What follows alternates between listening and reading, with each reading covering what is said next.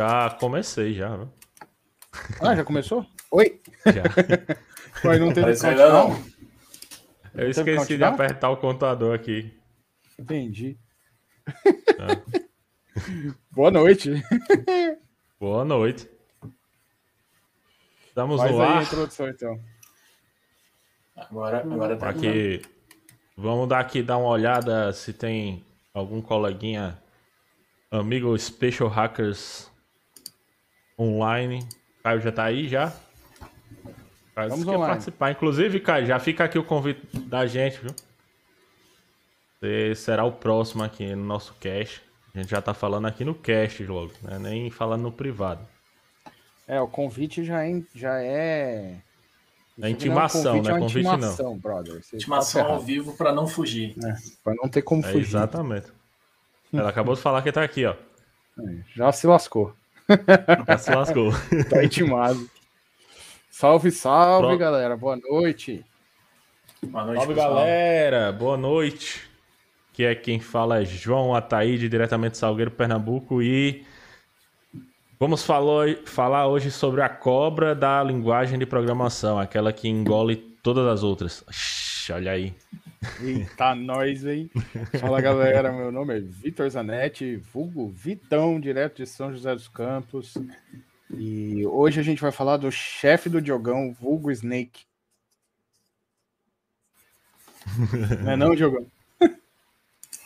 É isso aí. Boa noite, pessoal. Aqui é o Diogo, falando diretamente de Caçapava. E vamos falar um pouco desse novo Excel aí que todo mundo está conhecendo e utilizando ó, adoidado. Novo Excel é uma boa analogia mesmo. É que é. Então, como vocês já sabem, né, antes da gente dar início a qualquer um dos podcasts, tem aqueles recadinhos, né, da semana. Inclusive, gente, é, não agora, tá? Depois vocês vão lá. Ó, tá rolando uma live seguidas do Carlos Melo lá no canal da Sigmoid, falando sobre carreira, LinkedIn, estruturação de LinkedIn, beleza? Cara, incrível a, a live como é que tá sendo. O cara tá pegando o perfil dele, o perfil da galera, comparando, estruturando assim, cara, muito bom. Vão lá na Sigmoidal é, e vale muito a pena, tá? Como vocês sabem, né, a gente tem no nosso programa de padrinhos, né, que tá lá no PicPay. Você tem várias formas de ajudar a nossa iniciativa aqui, né? E também nós temos nosso grupo aberto lá do Telegram. A gente discute, manda vagas de trabalho e outras é, notícias e eventos e tudo mais. E você pode conferir lá, entrando nesse link aí que tá na descrição também, tá? Hoje temos uma participação especial aqui, ó, do meu lado, desse lado aqui. O James, que é o boneco James. de treinamento de RCP da minha esposa. Eu esqueci de tirar ele do background, então ele vai fazer uma participação especial hoje. Ah, pega ele aí, cara. Vamos ver o que ele tem a dizer sobre Python.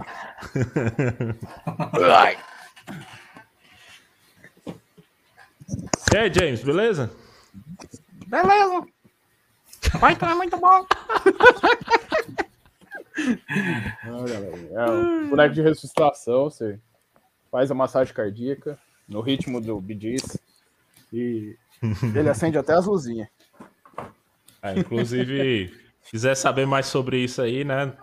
É, minha Instagram esposa da dá um curso. Minha esposa dá um curso e ela tem o Instagram dela, Enfa Marina Zanetti. Pode procurar lá, tem altas informações legais. O Rios que eu compartilhei hoje no meu Instagram é justamente dela ensinando a fazer RCP. Muito bom.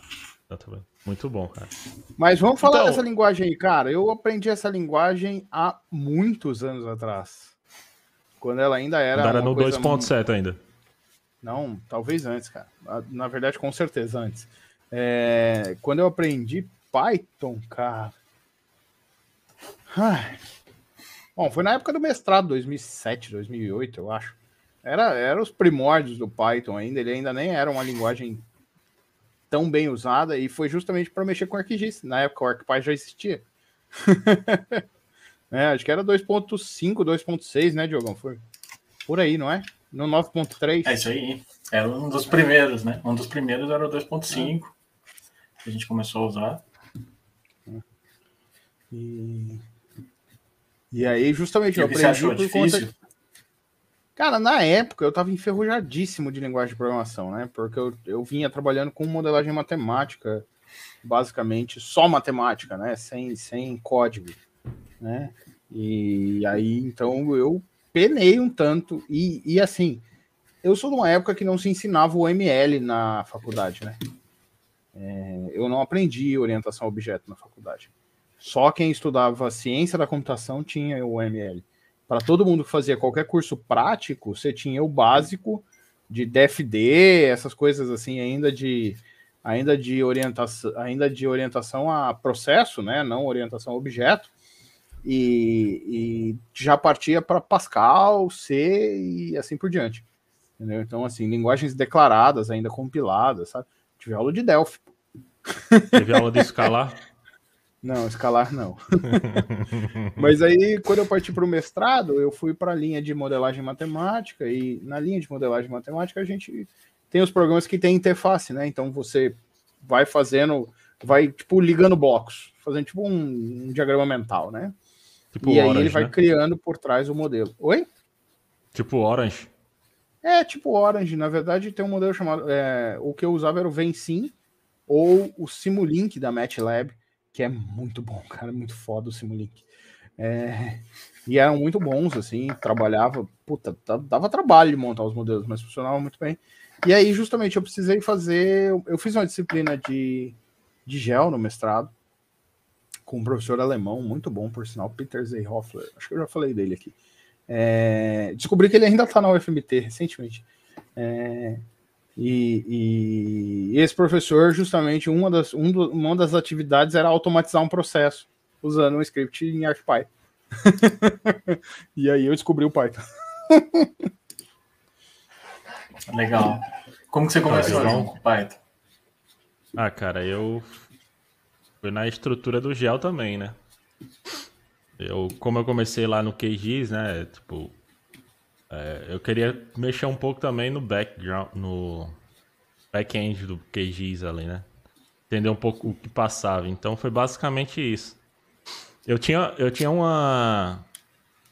Surgiu meu pe- pela demanda. de- Eu aprendi primeiro a dem... ver a, a pergunta, né? O negócio que eu queria fazer. Aí eu comecei a estudar. Descobri que tinha ciência de dados, que eu não fazia ideia o que, o que era na época. E aí eu fui me aprofundando aí, fui entrando no, no universo, assim, tipo, gradativamente. E assim, basicamente, porque quando eu aprendi, eu aprendi com aquele curso da Coursera da, da USP de Python, Putz, pode crer. Sabe? crer, pode crer. Então, Uhum. é, eu queria uma parada prática, de fato, e antes de eu fazer o curso do Melo e outros, né, aí eu fui logo na Coursera, fiz o curso da USP, que inclusive é pesado aquele curso. É umas paradas, assim, para quem tá começando, é um curso bem denso, e para quem viu pouco de programação, eu vi programação na faculdade, mas bem pouco. E aí eu aprendi com ele. E fui melhorando, né? Ninguém aprende 100% Python. Se não for o Henrique Bastos da vida, que o cara conhece conhece tudo do Python lá dentro, já sabe toda a documentação dele, você sabe ali programar, mas é muito difícil, cara, entender. Ser um Pythonista mesmo, né? É muito difícil a gente encontrar um, um cara Pythonista. Tem poucas pessoas. É, foi basicamente isso. E você, Diogão? Você que programa aí desde 2000, 2000 Guaraná com rolha. É, então, para mim o Python veio meio que na, na necessidade também, porque lá para acho que 2015, 2016, por aí, é, a gente fazia alguns eventos aqui no Vale, o Agile Vale. Em um dos eventos, salvo engano, é, eu conheci o Luciano Ramalho, que é um cara que é um, como se Sei, fosse um pai um do livro é Python desse aqui. tamanho, assim. Isso, é o Fluente Python. É, ele estava no evento, eu lembro de ter conhecido ele no evento, ou assistido a palestra dele, né? E aí que eu comecei a estudar, porque na época eu estava estudando como sair do VBScript, do JavaScript, para criar outras soluções. E aí a Azure começou a mudar e incorporar o Python na plataforma. E aí eu tive que estudar de, de uma forma ou de outra, para começar a automatizar os processos. Então foi aí que a Serpente começou a fazer parte ali do meu dia a dia para aprender um pouquinho mais do, dessa nova linguagem, né? Então foi aí, cara, que eu comecei a me entranhar um pouco mais no Python. É, basicamente achei... o Python tá em tudo, né? Isso, tá é. Hoje em dia é um diferencial, né? Lá atrás ele começou com uma linguagem de script simples, mas hoje em dia ele é o, o, o essencial, principalmente para nossa área de data science e programação. Tudo que você precisa fazer algo simples, você faz rápido com é. Python. Uhum. Eu, eu não sei, eu não sei se todo mundo conhece um pouco da história do Python, mas o Python surgiu da linguagem ABC, né? O criador do Python, que agora me fugiu o nome, ele trabalhava num, numa pesquisa da universidade da linguagem ABC, que era uma linguagem que, que tinha o intuito de estudar os erros grotescos dos programadores. Então, tudo aquilo que o pessoal errava de botar de errar ponto e vírgula no final, dessas coisas todinhas, ele começaram a estudar. Aí o o criador, ele teve a ideia de trazer as baterias, inclusive no inclusive tem um comando que eu também não vou lembrar agora, que se você der lá no, no próprio comando do Python vai aparecer uma é, um poema que foi feito com outro de outro cara, tal. Que é basicamente contando o, a parte filosófica do Python, que é o Python vem com as baterias, basicamente é uma coisa assim. Então, assim, é, é como se você comprasse um brinquedo que você tá muito esperando chegar. Um, você vai lá na Amazon, pede um brinquedo, o brinquedo chega. Na hora que você tira da caixa e vai dar o. Vai ligar, aí você, cara, não tá funcionando. Por quê? Porque não tem a bateria. E o Python, exatamente, ele tem a vantagem de, da praticidade de que ele já vem com todas as soluções básicas já embutidas nele. Se você precisar mais coisa, então você vai instalar um, você vai instalar uma biblioteca e vai começar a chamar os módulos e vai trabalhar em cima disso. Então, uh, o Python tem o Python tem duas coisas, né? Tipo, tem a beleza, né, da escrita, porque a gente deixa de usar é, a gente deixa de usar o tanto de parênteses, de chave, de coisa que a gente tinha antes e começa a usar o tab espaço, que isso é facilita mil vezes a leitura, né? E, e tem a parte da comunidade, né? Que a gente sabe que comunidade Python é aquele negócio. O cara tá com um erro aqui, mandou mandou o erro para uma pessoa, umas cinco pessoas já tiveram o mesmo erro, já mandaram a solução para você e você resolve o problema rápido. Então, tipo, vai estar tá isso. Meio né? que ele meio que juntou a facilidade dos scripts, né, JavaScript da vida, VBScript da vida, com a, a linguagem completa, que era o .NET da vida, VB da vida, com as bibliotecas. Então é o estilo de programação simples, fluido, com uma linguagem mais completa, incorporada de bibliotecas. Então é, foi um, algo bem diferencial mesmo. É. E no mundo Por do... Isso... Pode falar. Não, por isso que ela hoje é a linguagem mais utilizada no mundo, né? Tipo, uhum. não, não tem outra. E por que, que vocês acham que ele está sendo tão forte no data science hoje? Que, que é Cara, o diferencial na, dele que tem ajudado? Na verdade, vamos assim? lá. É, houve uma coisa no no no Python, houve uma tendência no Python foi muito interessante, que é assim, é, o Python trouxe, eu estou jogando nos nossos comentários aqui, a, o comando que você dá, Zen of Python, que aí o nosso amigo JV consegue, é só mandar o import diz que ele traz o poema, o poema chama é, Design of, of, Python. Tá? É, então, mas é, é, uma coisa que aconteceu, Diogão, que eu acho que foi um, uma chave aí para a mudança da perspectiva da coisa, tá? é, é justamente o, o, o, fato de que muitas bibliotecas matemáticas lá do C tá? E mesmo do Fortran, antes ainda do C, foram migradas para Python. Por, facilidade, cara. A verdade é que eu me lembro muito bem que quando eu comecei a trabalhar com Python, todo mundo falava muito de duas bibliotecas que elas existem desde sempre, que é o SciPy e o Matplotlib, tá? Existem desde sempre. E a gente usava essa porcaria para tudo, tudo, tudo, tudo. Tá? E, e para quem não sabe, uma das evoluções do SciPy é o Scikit-learn. né? Então o SciPy foi evoluindo, né? A comunidade foi evoluindo ele, e aí depois de um tempo esses métodos foram retirados e jogados no Scikit-learn e o Scikit-learn continuou. Mas a ideia do SciPy era justamente pesquisadores, especialmente lá da região de Stanford, e outros pesquisadores que criavam essas bibliotecas matemáticas, que eram bibliotecas comuns na pesquisa, e iam trazendo para o Python. Como o Python é uma linguagem muito fácil de ensinar, muito mais fácil de ensinar do que o C, ou do que o Fortran, eu sei programar em Fortran 77. Cara, é, é um inferno. Tá? É, é o inferno. tipo, é assim, é, é, é, tipo abarrar o cara no tronco e chicotar as costas dele, entendeu? É por aí. É, é o, o, tal do Fortran é chato mesmo. E, e assim, os caras estavam cansados já, porque Fortran é isso, 77, porque ele é de 77, entendeu? Era uma linguagem completamente ultrapassada, era uma linguagem, ela é uma linguagem difícil de trabalhar com ela, ela é muito robusta, mas muito difícil trabalhar com ela, muito chata, tá?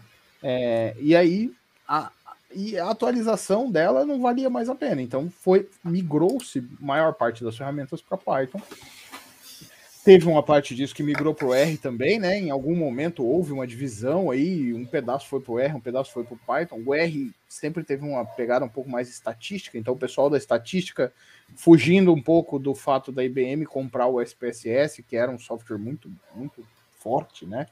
Na estatística, a IBM comprou ele, ele ficou muito caro de repente, e aí a galera fugindo um pouco, migrou também um pouco para o R e começou a implementar um pouco mais de coisa.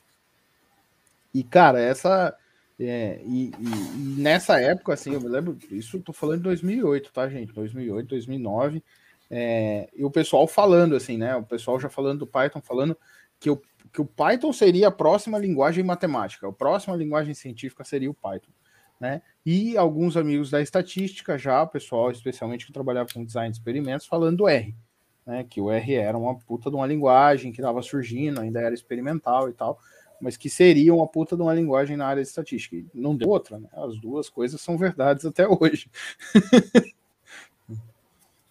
Sim.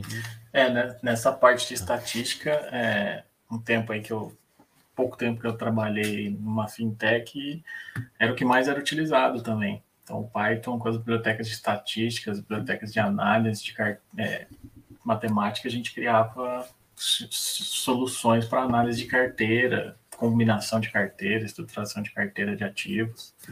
Uhum. É, é, realmente um diferencial. O volume de bibliotecas matemáticas que a gente tem, né? Ah, sim. O, o, o R, ele tem uma força maior na academia ultimamente ainda, né? R C Sharp. Hum. Inclusive, o convidado de hoje... É. Oi? Fala. C Sharp é um negócio que, cara, vai para vai, vai existir para sempre, eu acho, cara, porque C Sharp é de uma versatilidade absurda. Então, assim, eu, eu acho que C Sharp é um que vai existir para sempre, com certeza. É, o, o, o convidado de hoje, basicamente, ele era o cara. Entrou aí na faculdade, era o cara do C Sharp. Aí eu fiz ele usar Python. Mas, infelizmente, lá em Recife Tá tendo trovoada lá que tá caindo tudo. Tá caindo o mundo. E tá caindo o mundo e o ônibus não chegou a tempo. Mas se Deus quiser ele chegar aqui daqui o final do, do episódio e a gente chama ele de novo para gravar. Com certeza, vai ser Mas... legal ver a história dele. É, bem legal a história dele, cara. Ah, então, o, o R ele é, é uma linguagem bem acadêmica, inclusive é, eu eu estudei Python, depois é que eu fui estudar R forçadamente, assim como o Vitor, por N professores. Entretanto, eu vi um potencial dele estatístico e também geoestatístico, né? Fazer análises espaciais nele já tinha uma coisa mais estruturada no R do que no Python. Né? Hoje em dia, nem tanto. Na época que eu comecei a estudar, é, eu não conseguia achar tanto material em Python. Hoje em dia eu já consigo achar, inclusive eu prefiro usar Python do que o R para fazer esse, esse, tipo de trabalho. Mas o, o, o R na época, ah, você fazer um semivariograma, um variograma, fazer uma crigagem, era muito simples. Né? Você puxava o dado, calculava todo o dado. Inclusive, um dos meus artigos lá no, no blog é sobre isso, né? É estimativa de evapotranspiração lá, tipo, eu fiz com R. Um dos primeiros lá, bem, bem atrás que eu fiz. Né? Mas aí, é, quando a gente entrou, pelo menos eu, né? Quando eu entrei no curso do, do, do Melo, eu vi que o R era uma porta para várias soluções. Né? Então, me dava a caixa de ferramentas suficiente para resolver muita coisa. Eu acho que foi muito que passou por vocês também, né? Às vezes é pela demanda e tudo mais, mas você só mantém. Ah, tipo aquele negócio, você só vai manter aprendendo inglês se você for precisar, entendeu? Tipo, às vezes você começa a esquecer e deixa pra lá, entendeu? O Vitor fala alemão, inglês, italiano, francês, espanhol, mas hoje em dia acredito eu que muitas das línguas que ele sabia falar, é, hoje em dia ele deve treinar para falar porque deixou de ter ser útil, né? Aquele Cara, saber falar de fato, eu, hoje em dia só falo inglês e português e um pouquinho de espanhol. Ler eu ainda consigo ler o alemão, consigo ler um pouquinho de holandês e italiano, enfim, aí latim, né? Essas coisas, mas agora falar, falar hard mesmo, hoje em dia é só o inglês, cara. que é o que eu uso, não adianta, é o que eu uso, cara.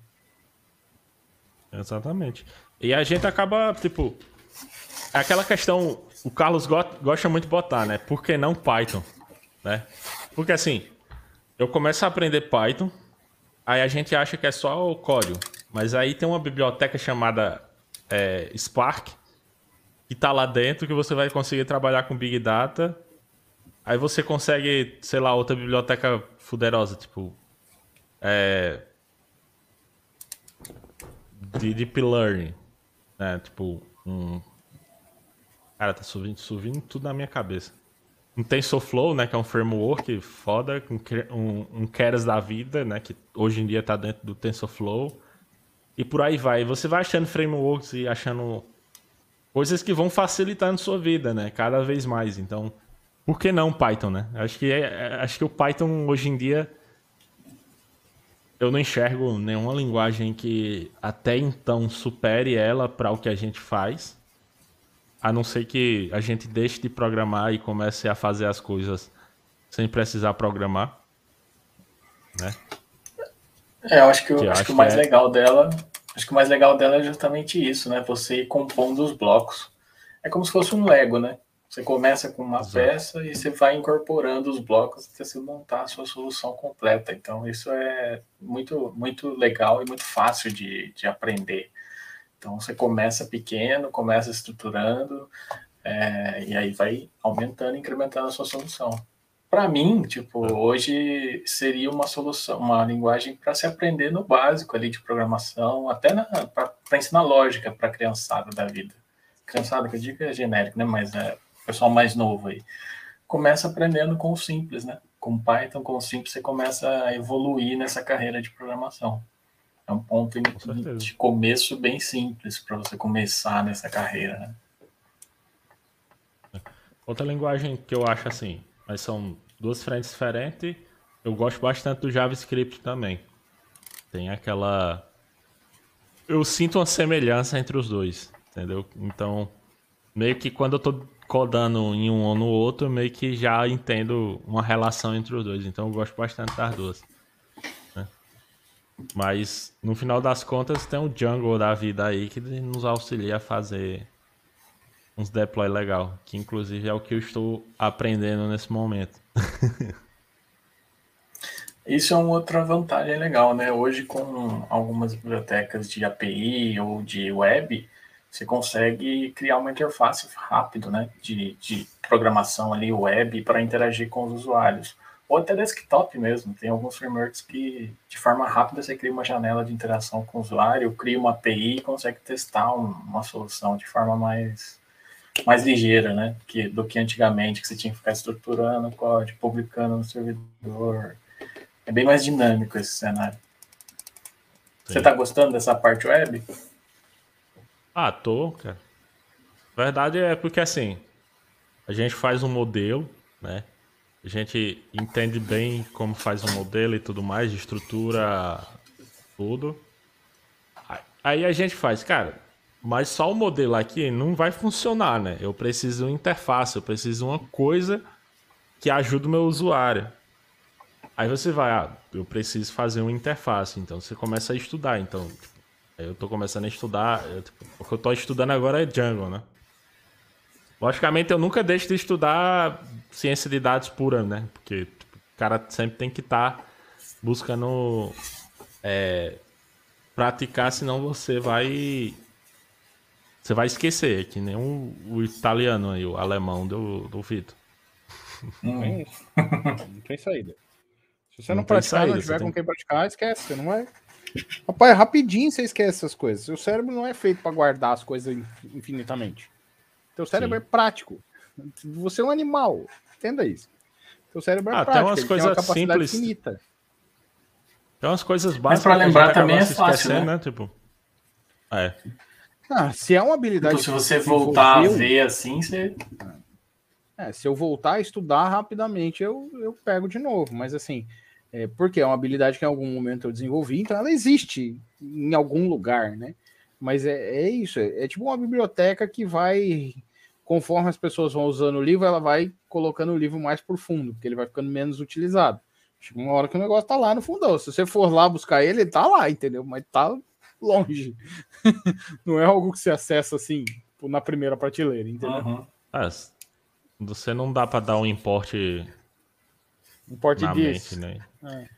Importe alemão, sair usando. Vai rolar, né, cara? Pois é, cara. É... Outra coisa, né? Tipo, eu acho que o cientista de dados. Isso foi uma parada que eu escutei, inclusive, nossos amigos podcasters do Data Hackers, né? É a concorrência do podcast do lado. É... Eles falando, né? E isso foi lá no amigo no início da minha jornada, né? Tipo, Ó, ciência de dados não vai ser mais o cara do modelo, vai ser o cara que vai entender de engenharia de software. Entendeu? Porque no futuro vai estar tá tudo pronto, mas ainda vai ter demanda para o cara trabalhar atrás e quem vai pegar aquilo ali vai ser o engenheiro de software, o cara que vai montar com a solução customizada daquele cliente com base no que dos problemas que ele tem e tudo mais. Então, foi daí que eu comecei a estudar um pouco sobre engenharia de software. Diogão aí me ajudou, né? Me deu uma porrada de referência para eu estudar. Estudar engenharia de software, estudar é, um pouco de, de, web também, porque é necessário, quer dizer, você tem que dominar todas as partes, não dominar, você tem que ter conhecimento de todas as partes da solução para você propor uma solução. Não faz sentido.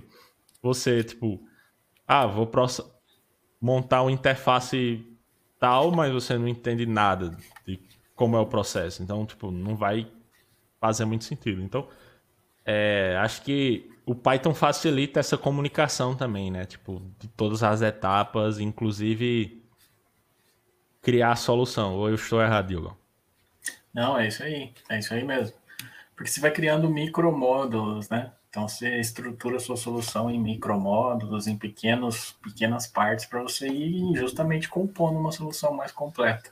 E isso que facilita. Porque antigamente a gente construía muita solução completa, cheiaça de coisa, então se eu precisasse mudar um módulo, eu poderia afetar outros N que estavam pendurados a ele. E hoje, quando você está programando nesse estilo scripting, você já pensa desacoplado. Então você já pensa de forma diferente. Então é, um, é uma. É, mudou a abordagem. Então isso facilitou a construção de soluções mais plugáveis, sabe? Então é, é, uma, é um ponto que facilita mesmo.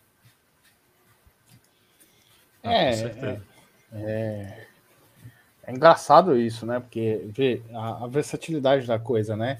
A gente estava falando de programação científica 10 segundos atrás, que foi quando como eu aprendi, nós já estamos falando de programação web. é, tipo, do outro lado, cara.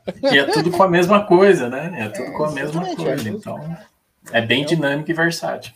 É a tal da ferramenta de mil e uma funções, né, cara? é muito interessante isso. Eu, eu sempre achei isso muito legal, porque era algo. É, é, é isso, eu fiz faculdade, em, eu comecei minha faculdade em 2002, 2003. É, isso era algo muito distante, cara. Falar de uma única linguagem que ia. De, falar de web na época já era difícil, entendeu? Mas falar de falar de uma única linguagem que iria do acadêmico ao, ao trabalho braçal mais braçal do mundo era impossível, cara. Era, com o que existia na época era impossível. Tá? E, e, e assim, Pode, pode concluir, aí depois a gente vai para a pergunta do Caio aqui, que eu acho que vocês dois podem responder. Eu vi muito... a pergunta dele aqui, eu achei muito legal. É, mas eh, deixa eu só concluir o raciocínio. E, e, e, é isso, nem faz tanto tempo, né? Se você for pegar, faz o quê? 19 anos? Tá bom, eu tô ficando é. velho, já faz, já faz 16 anos que eu formei na faculdade, mais um pouco. Mas mesmo assim, cara, é, é se você for pensar em termos de evolução tecnológica, foi muito rápido, tá? É, na década de 90, isso não acontecia nessa velocidade, te garanto. Tá? A década de 2000 a 2010, ela foi uma, ela foi uma década de aceleração da tecnologia absurda. 2000, a, a década de 2010 a 2020, isso virou uma exponencial efetivamente. Tá? E nós estamos vivendo isso, gente. A coisa mais interessante do mundo é você ver igual eu, assim, eu filtro muito o conteúdo que eu olho, e eu olho muito conteúdo de tecnologia, no fim das contas, e assim, já bem filtrado.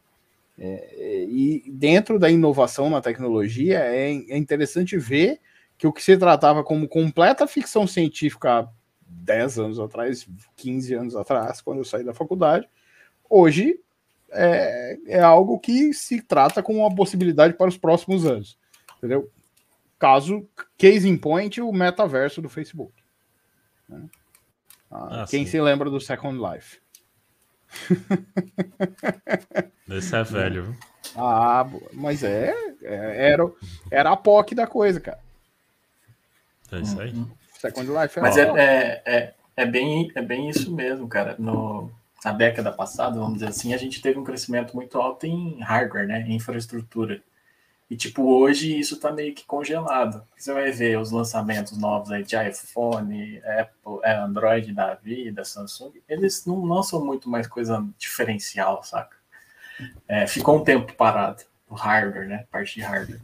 E que é justamente a era que está crescendo o software. Então, a gente está vivendo meio que uma inversão aí do que está se evoluindo. Aí a gente vai chegar na barreira do hardware Aí vai e ter vira que de novo. subir hardware. E... Exato.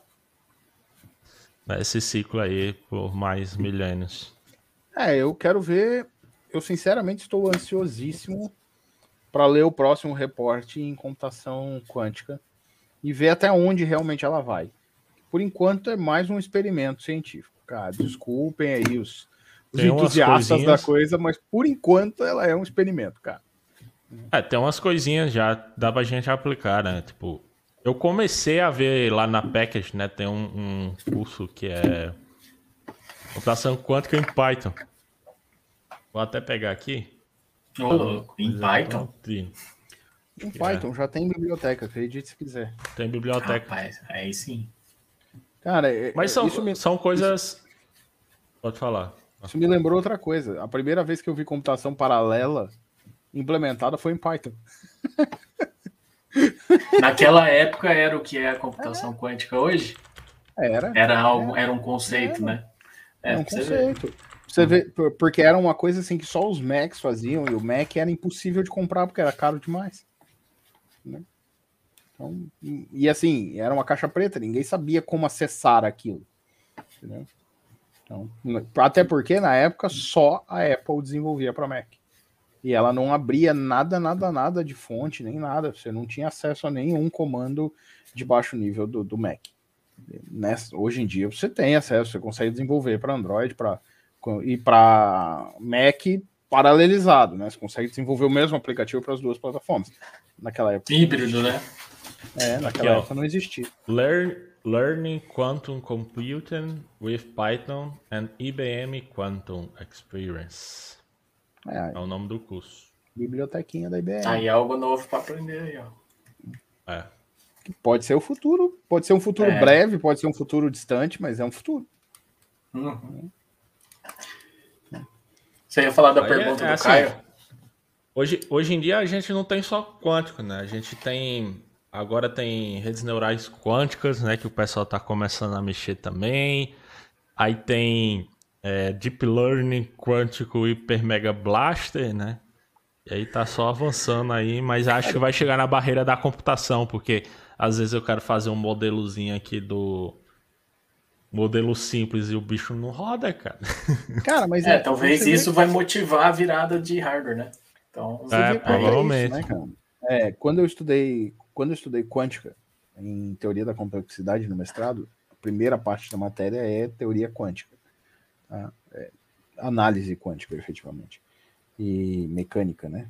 É, o professor falava disso, ele era um especialista em mecânica quântica e ele falava e, e, nuclear e ele falava de umas coisas interessantes assim que ele falava, cara, isso no futuro pode vir a ser aplicado, essa questão do estado da matéria, a velocidade, a capacidade de produção do elétron, de até duplicação do elétron, né, pseudo duplicação do elétron, e tudo mais.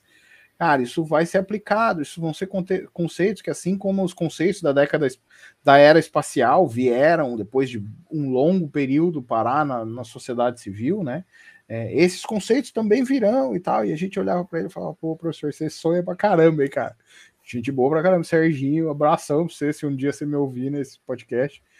Ainda lembro com muito carinho das suas aulas, tá? Você e a professora Iramaia, que eles eram esposos, né? os dois físicos, e, e, eles davam a disciplina. Ela fazia uma parte mais próxima da teoria da complexidade pela biologia, e ele trabalhava a parte física da coisa, da coisa e era bem legal. E ele falava disso, cara, em 2006. Nem demorou tanto tempo assim. Aí. É. Nem demorou tanto tempo assim. Mas eu queria responder a pergunta do Caio. Aliás, eu quero ouvir o Diogo responder ela. Oh, vamos lá, então. Em que momento o Python vira uma necessidade para quem trabalha com análises espaciais? Rapaz, que pergunta difícil, Caio. Mas eu acho que é quando você quer principalmente pensar em automatizar alguma coisa. É o primeiro contato que você vai ter com a linguagem, sabe? Então, quando você está fazendo uma atividade ali muito repetitiva e manual, é, a primeira coisa que você pensa, ou que eu pensava lá atrás, quando eu quando eu estava programando, era dá para automatizar isso aqui com algo? Então, lá no começo eu automatizava com uma linguagem X. Hoje é a primeira coisa que você pensa é o Python. Dá para automatizar esse processo para que eu deixe a máquina processando ou eu clique em um botão e execute uma atividade? Vou lá no Python, crio uma ferramenta que eu deixo automatizando algum processo, alguma, algum bloco de atividades que eu tenho que fazer. Acho que é o primeiro contato. É quando você começa a, a embarcar nesse mundo. O que, que vocês acham? Atividades igual diferente? aquela que você disse que você fez, né, no começo da sua vida lá, Diogão. Que você deixava o computador bloqueado com. Exatamente, um aviso, né? uma plaquinha. É, eu deixava processando e deixava uma plaquinha lá, em processamento, não desligar. É, para o analista, eu, eu penso que o cara do SIG sim. Agora, se o cara for trabalhar com modelagem, ele vai sentir a necessidade quando ele quiser tocar no modelo. Porque enquanto você tá no toolbox lá colocando as informações que você precisa, né? Tipo, tirando do default para melhorar o seu modelo, é beleza, você tá ali tá mexendo na interface.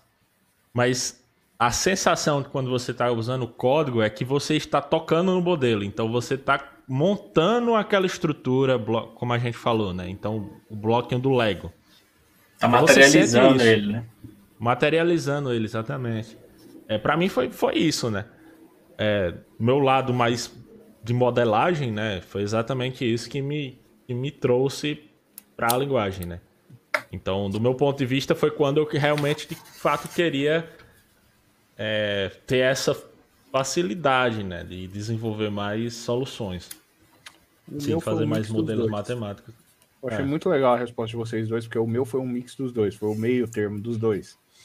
É, um, com certeza, concordo 100% com o Diogo, acho que é o primeiro contato da maioria da galera que trabalha com Python hoje, tá? É, acaba trabalhando com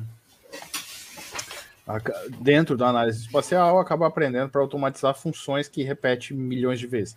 A gente repete muitas funções milhões de vezes. Tá? É, eu hoje mesmo eu estava trabalhando durante a tarde. A gente tem um procedimento que a gente faz aqui para algumas utilities e que é uma análise que a gente vai fazer recorrente. A gente está produtizando ela e eu estava justamente automatizando ela, porque eu não, não vou ficar fazendo são os 16 processos mais ou menos em sequência, que eles vão ocorrer sempre na mesma sequência. E Não tem o mínimo porquê eu ficar escrevendo, ficar executando um cara. É mais fácil eu botar tudo no script e executar e pronto, Ah, entendeu? com e certeza. conferir. E, e é muito melhor, inclusive. É, e essa é a ideia, essa é a ideia da coisa do Python. Por outro lado, eu senti a necessidade de trabalhar com Python justamente nessa época do SciPy e tudo mais, é, porque eu precisava acessar modelos que não vinham por default é, e não vinham em forma de toolbox ainda do, do, do próprio ArcGIS, do QGIS, entendeu? É, precisava desenvolver algum modelo geoestatístico mais avançado, precisava trabalhar alguma estatística mesmo avançada e tal. E, e nessa época isso não existia em forma de toolbox, então vamos lá, vamos importar aqui o ArcPy, vamos fazer a leitura dos dados a partir do, Arc- do ArcPy e a partir da hora que os dados viraram uma feature aí, virou uma tabela, vamos trabalhar nela com as ferramentas que a gente tem na mão. E aí, SciPy, Matplotlib, é, N, N outras aí que, que surgiam, né? É isso aí. Ó, eu achei aqui um, um link. Tô postando aí pra vocês, né? Ah, o, o cara lá que fez o livro de é, Python quântico, não é? Lá, aquela que eu Uhum. acabei de falar. Não sei. Eu não sei se é Python quântico, né? Mas é Python e Python e Python para computação Quantum. quântica. É. Então, tem um vídeo dele, tá? Tipo, free aí. Não sei se é gratuito ou não, ou é é pirateado, desculpa. Mas acho que não. É uma palestra do cara aí de 1 hora e 48 minutos aí, que o cara falando sobre exatamente um pouco do livro dele. Então vale conferir aí, eu acho. Gostei da pergunta do Yanni. Ó, o, o Matheus aí, né, um, um dos caras que também são... É um dos gênios da, da, da programação aí que eu conheço, tá? Esse cara aí é um dos gênios aí, não chegou nem a se formar, já tava trabalhando em uma grande empresa nacional aí, inclusive... Pelo nome já dá pra ver que ele é mestre em JavaScript, hein? É, É, o cara é bom. JavaScript. JavaScripteiro. ó, ele falou uma parada aí, ó. Quanto mais automação a gente faz, mais tempo a gente tem pra pensar em mais automação. É isso aí. Exatamente. Não Quando você começa, você vai, você vai sempre pensar né, nisso. Então, tipo, você fez o primeiro, o próximo problema que você encontrar, que você vê que você está fazendo repetitivamente a mesma coisa, você já vai pensar, opa, posso automatizar a parada. É, não, e eu, eu acho que é- robozinhos. eu acho que isso é não só para pensar em novas automações, eu acho que é para pensar novas soluções para problemas mais complexos.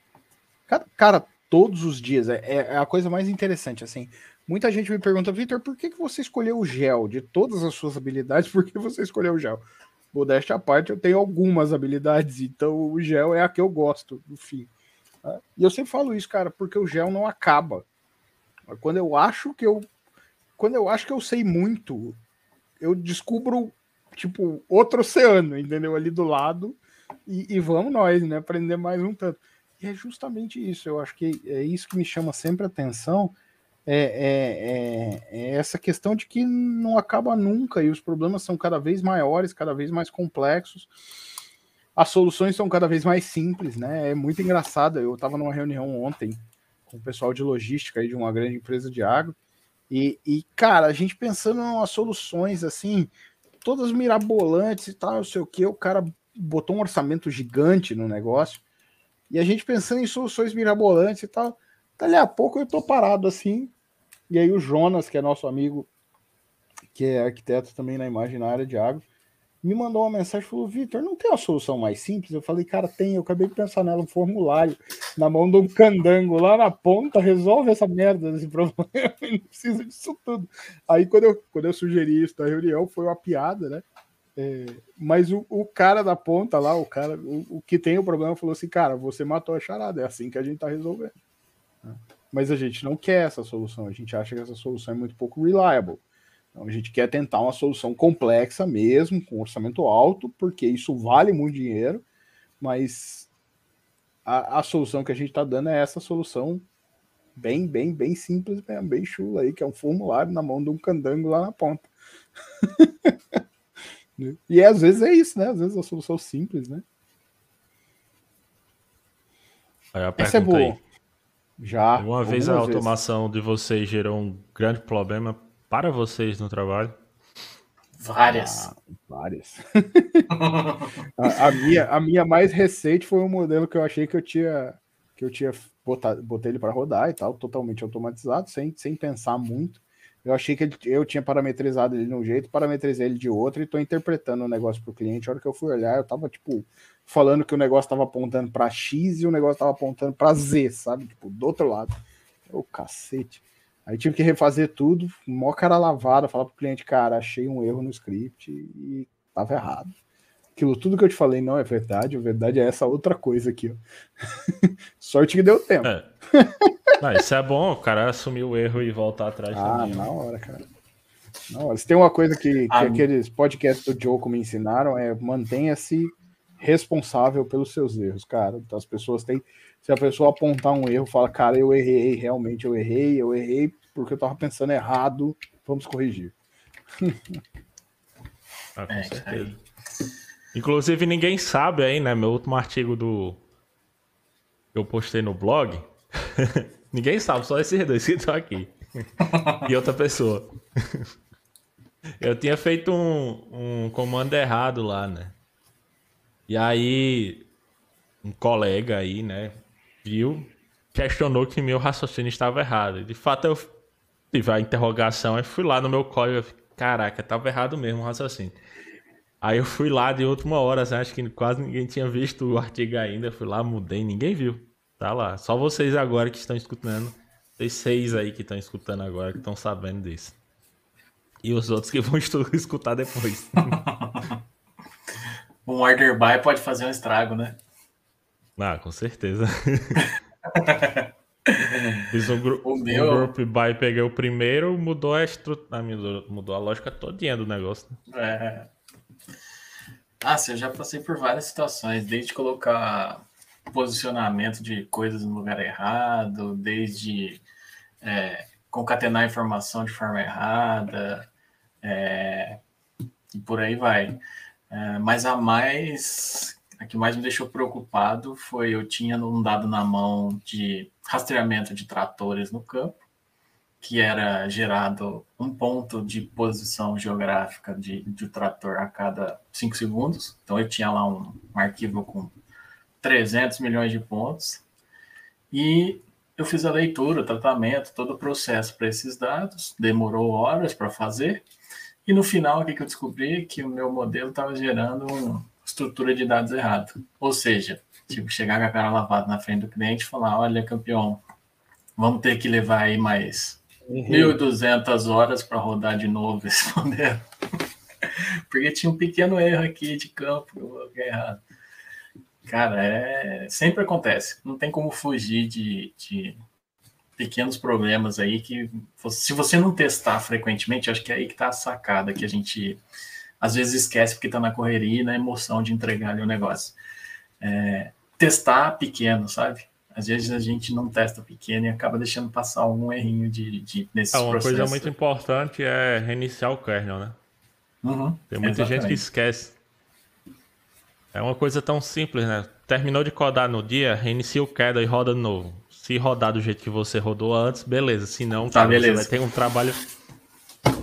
Senão você vai ter um trabalho ali para ter que voltar de novo para descobrir o que você errou depois, né?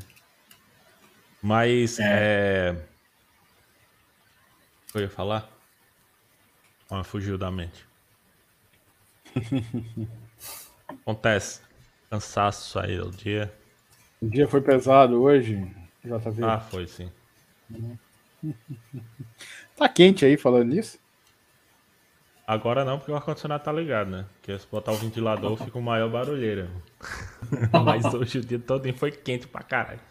Minha, Cara, cadeira, aqui de, tá- minha cadeira de couro, cara, aí começa a esquentar aqui e ferver as costas. Não sei como é que eu não, não emagreço com isso, né? Cara, aqui tá uma mistura de. Aqui tá uma mistura de frio com calor, que tá uma desgraça. Na hora do almoço tava 30 graus, agora tá 14. ai, ai. É, eu, Mas- eu acho interessante a gente discutir um pouco sobre o que a gente vê pelo futuro, né? Python. A gente acha que em algum momento a gente vai largar a linguagem para fazer outra coisa. Qual linguagem seria essa? Sei que o Diogão é um cara versátil que é full stack aí, conhe- conhece tudo e facilidade de adaptação é grande. Mas Rapaz, pro futuro, assim, o cara que. Eu sei, o cara que tá começando agora, começar pelo Python, eu sempre vou aconselhar, cara, comece pelo Python, porque é uma linguagem de alto nível, você vai aprender rápido, vai resolver problema rápido, vai lhe fazer de- desenvolver e você vai querer aprender mais. Mas qual seria a opinião de vocês sobre isso? Diogão? Tá mutado aí. cara, eu acho que. Não sei se eu, se eu passei Não, deu uma ouvindo. gargalada na minha conexão. Aí, beleza. Deu uma. Desculpa aí, deu uma gargalada. Cara, eu acho que hoje eu não vejo assim uma substituta ainda à altura, não, cara. Sendo bem sincero. Não vejo na, na linha do horizonte uma substituta à altura, não. Eu acho que vai demorar uns bons anos ainda para surgir aí uma, uma nova linguagem que atenda nesse. Com tanta, com, essa, com tanta essa flexibilidade que a gente tem aí, que a gente falou hoje. Eu acho que tende a demorar, mas eu acho que em algum momento vai surgir.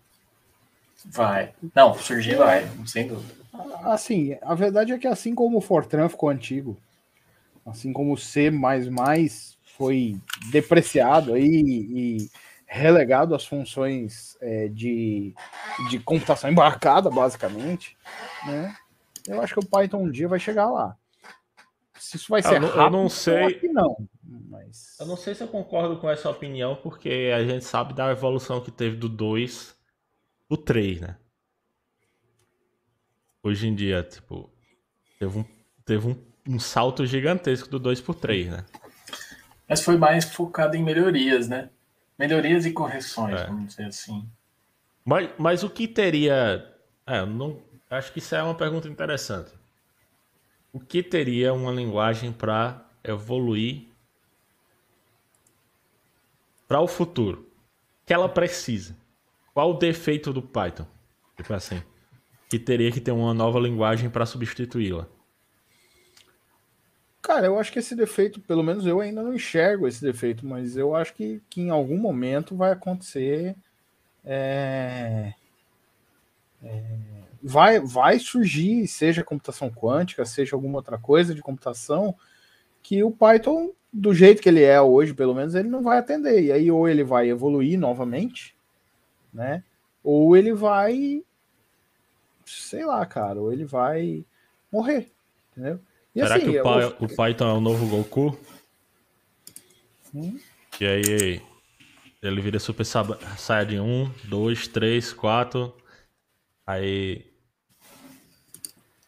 Como é? Força. Esqueci o nome agora. É o mais novo lá. Mas é, eu acabei cortando você, Vitor. Você ia terminar esse raciocínio?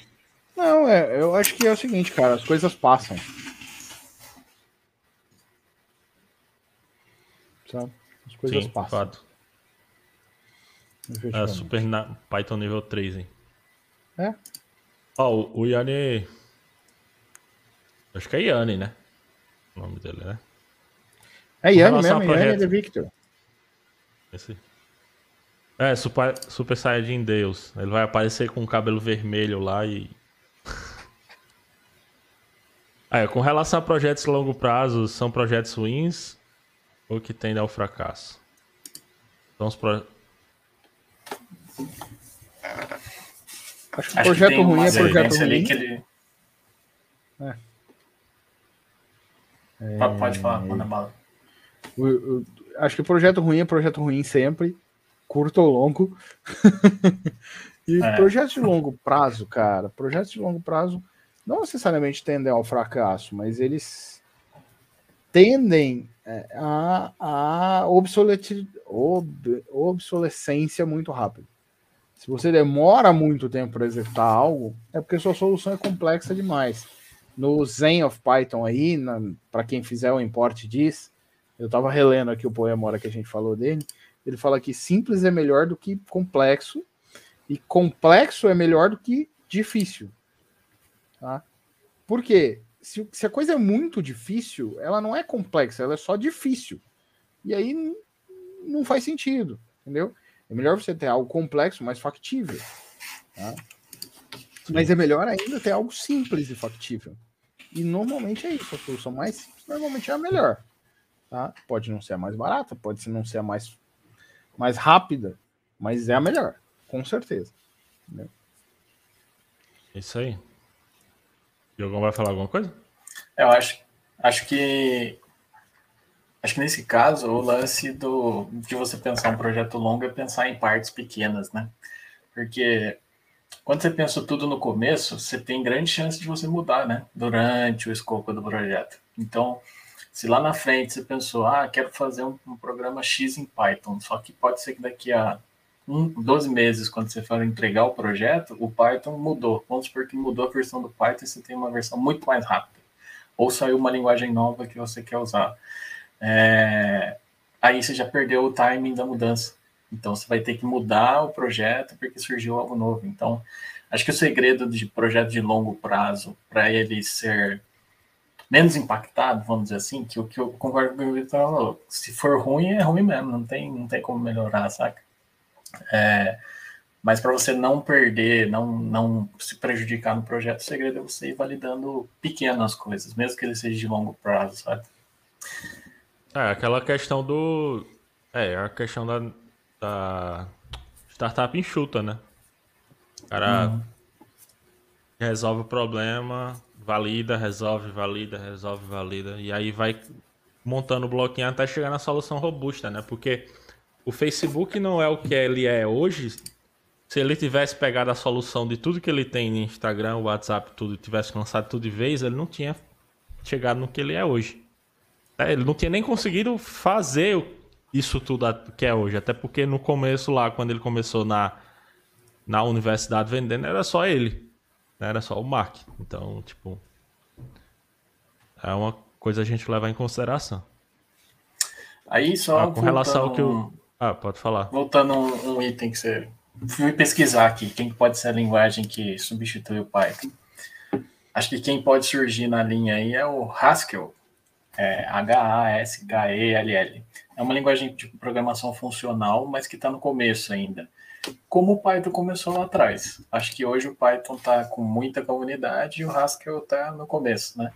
mas pode ser uma linguagem futura que chegue próximo, sabe? Ou ameace, vamos dizer assim, vai depender muito de como ela for evoluindo. É, o pessoal Confesso que eu ainda falando... não mexi, mas é algo que é bem falado na comunidade. Você me lembrou que o pessoal recentemente estava falando Julia. muito Júlia, Júlia, Júlia, Júlia. O Júlia meio que desapareceu, né? Pelo menos eu não uhum. tenho ouvido o pessoal falando mais. E é engraçado porque você me, você me fez lembrar no começo do meu doutorado, eu fui semi-obrigado vai estudar Lua. Lembra dessa, lembra dessa linguagem? Não, que essa lembra. linguagem vai ser a linguagem matemática, vai ser a linguagem. Cara, tudo que tinha no Lua tá no Python. tudo. E é, Lua, para quem não sabe, era uma linguagem baseada em CUDA, né? Ela era baseada, ela era feita para trabalhar com processamento gráfico. E justamente a ideia dela era fazer o que a gente faz hoje nas, nos machine learning da vida, né? que era usar a capacidade de processamento paralelo do processamento gráfico, né, a quantidade de núcleos, né, é, para maximizar a capacidade de processamento de um computador. Então, especialmente em modelos muito complexos, não tem saída. Você precisa, você vai modelar. Eu vou citar um nome aqui aleatório, depois vocês procuram no Google e entendam por que, que eu vou citar esse nome. Mas você vai modelar um Daisy Word, é, desde de, de margaridas, o Word, de mundo, tudo junto, tá? que é o primeiro tipo de modelo que você normalmente aprende em termos de modelo complexo, tá? pensando em modelos com feedback. Os dois primeiros níveis do Daisy Word são simples de modelar. Terceiro e o quarto, que começam a ter interações de fato, são extremamente complexos. Tá? E assim, são extremamente custosos em termos de computação. E aí, justamente, a ideia do Lua era usar CUDA para acelerar esses processamentos. Né? Então, quando eu aprendi Lua, foi para trabalhar com uma ferramenta chamada TRME do INPE. Ela existe até hoje, tá? Inclusive, ela é mantida lá pelo pessoal do Gilberto Câmara. É... Antigamente do Gilberto Câmara, não sei nem se o Gilberto que ainda está lá. Acho que não é mais. Eu também acho que não, acho que já é algum dos ex-alunos dele que substituiu ele. Mas, cara, é, é, se você for olhar o TRME, é, o TRME era em Lua na época, né? E era justamente um, um dos exercícios que a gente fazia na disciplina do Câmara de modelagem de sistema terrestre era o Daisy Word e a gente tinha que chegar pelo menos até o nível 3. Cara, no meu computadorzinho na época era um i3, demorou tipo alguns dias para rodar a simulação simples, assim, tipo, cinco passos, sabe? que era muito pesado, cara. Mas é, é isso, né? Como, como as linguagens mudam, né? Porque até pouco tempo todo mundo falando do Júlia, né? E agora, cadê o Júlia, né? né? Hum. Ah, aquele, que é o que ele continuou a pergunta lá antes, né? Ah, sim. É. Hum. Eu acho que a gente chegou num ponto chave da conversa que atualmente vale a, vale a pena a gente estudar Python a qualquer momento aí, você que está trabalhando com Gel ou você que está trabalhando com entre outras áreas aí, né? Que demanda em tecnologia, mas que é uma ferramenta que vai ser necessária aí por um bom tempo, né? Que a gente não vê algo nesse momento substituindo. Inclusive, eu acho muito interessante quando algumas pessoas que são da áreas é, mais sociais, mais humanas, tipo direito. E o cara, ou a mulher, né? É, começa a estudar linguagem de programação, aplica para fazer algumas análises básicas. Eu acho muito massa isso, né? Mostra também a versatilidade, a facilidade de você aprender a linguagem. Porque, teoricamente, você não teve essa base em, em universidade e você conseguiu aplicar e resolver problemas simples, né? Eu acho muito legal isso. Então, eu acho que com esse episódio de hoje, a gente fica claro que é, nós somos amantes do Python aqui. Né? É, vem pro Python você também. Vem. Ou ainda, né? Python é pop, Python é tech, Python é tudo, né? Ah, pode ser. Ou o famoso o pai tá. Só que é, o, pai tá on. o pai tava on, acho que ele não tá mais on, não. Acho que ele já acabou por lá também. É, acho que ele já acabou o cast. Mas é isso, acho que temos um cast. O papo é foi bom. Infelizmente o nosso convidado não conseguiu comparecer, como a gente falou, né? Vamos remarcar a nossa conversa com ele e próximo cast, né, daqui a 15 dias, como sempre, aqui nesse mesmo canal. Galera, não se esqueçam de se inscrever, marcar o sininho, tá? Deixar sua curtida aí para ajudar a gente, se puder compartilhar nas redes sociais, né? E nos ajudar a cada vez mais lá crescer. Nas redes sociais também. Nos sigam nas nossas é redes sociais. E é isso aí. O Caio mandou a lei né? Dizendo já, temos um cast? temos um cast. Tem uma, tem uma pergunta do Yanni antes da gente encerrar, que acho que a gente pode falar, né? Vocês. Vocês veem um cargo de cientista de dados futuramente ser morta por outras tecnologias como IA ou GPT-3 da vida? Não. Cientista é, de dados, não. O cientista de dados, ele é o cientista, cara. Ele é o cara que vai inventar as coisas como o GPT-3 e como as IAs, enfim, as evoluções da IA. Entendeu? Talvez vai precisar do cara para fazer a IA para fazer é, a IA que vai fazer a IA, entendeu? É, talvez, talvez algumas, algumas dessas profissões que hoje a gente vê orbitar aí o, o mundo do cientista de dados vão talvez desaparecer, mudar de nome. Pode ser que o cientista de dados mude de nome. Tá? Vê, o que a gente chama hoje de Spatial Data Science e o que a gente chama hoje de Data Science, até certo mundo, até pouco tempo atrás era analista. Tá? Então você tem o analista, você pegava o analista espacial, os analistas espaciais sênior, sênior mesmo, a galera hard, tá? geoespacial especialmente, era a galera que fazia muito disso que a gente está fazendo, talvez não com os mesmos mecanismos, mas fazia muito disso que a gente faz hoje, tá? É, os analistas, os analistas hard aí de, de, da parte de atuária, da parte de estatística, eram caras que trabalhavam com modelos complexos como esses que a gente trabalha hoje, tá? Esses caras foram todos incorporados ao grande guarda-chuva que chama ciência de dados. Tá? Mas Pode eles não sumiram, né? É, exatamente. Mas se a gente pensar bem, tipo, esses caras continuam lá. Às vezes até alimentando o cientista de dados com informações, mas tipo, o perfil analista de dados não sumiu. É, é, é a mesma coisa que o, que o cientista, eu não vejo ele sumindo também, não. É igual o programador, igual a gente estava falando essa semana aí que o GitHub lançou lá, o Code Assist. Os programadores vão sumir daqui a um tempo? Não, porque o GitHub vai aprender com os programadores, mas tudo vai mudar tudo vai, vai vir algo novo que vai precisar daquela peça para estudar, para seguir desenvolvendo. Então não vejo que vai sumir também, não. Vai sempre se adaptar e evoluir. Ah, com certeza. Então é isso, galera. Fica meu grande abraço aí para vocês. Lembrem de nos seguir aí, né? E daqui a 15 dias estamos de volta aqui, né? Quer dizer, semana que vem a gente tem um pocket, né? Que é essa nova esse Drops, né? Que a gente é nosso novo projeto aí de fazer pequena pílulazinha de conteúdo aí semanal, né? Então semana que vem a gente tem um Drops e daqui a 15 dias estamos de volta ao vivo e a cores aqui nesse mesmo canal, nessa mesma hora. Um grande abraço e tchau. Eu falou.